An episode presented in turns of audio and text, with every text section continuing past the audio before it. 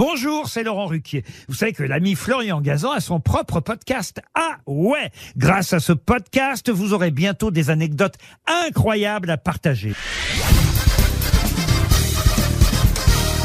Salut, c'est Florian Gazan. Dans une minute, vous saurez comment on a découvert un Van Gogh par hasard. Ah ouais Ouais, ça s'est passé à l'été 2022 aux Galeries nationales d'Écosse qui se préparaient à accueillir une exposition sur l'impressionnisme.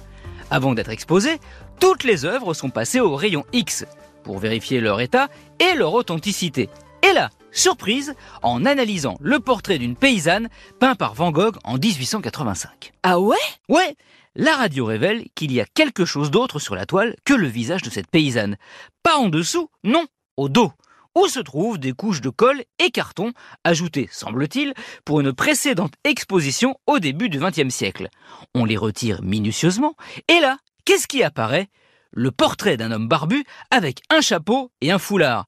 Et cet homme, c'est Van Gogh lui-même un de ses nombreux autoportraits, plus de 43 répertoriés à ce jour, un exercice de style que Van Gogh avait choisi, notamment parce que n'ayant pas les moyens de se payer des modèles, eh ben, il n'avait pas eu d'autre choix que de se peindre lui-même dans un miroir, ce qui explique que si c'est son oreille gauche qu'il s'était tranchée, sur ses toiles, reproduction de son reflet dans un miroir, eh bien, elle devenait son oreille droite. Ah ouais? Ouais, et si cet autoportrait s'est retrouvé au dos de cette toile, ce n'est pas le fruit du hasard au tout début de sa carrière, Van Gogh, toujours pour les mêmes raisons de manque d'argent, utilisait souvent les deux faces d'une toile, une pour une peinture et l'autre pour une sorte d'exercice pour affiner ses techniques de peinture et les faire évoluer à partir d'un même et unique modèle, lui-même. Des autoportraits qui n'étaient pas destinés à être vendus, mais qui aujourd'hui valent autour de 70 millions d'euros.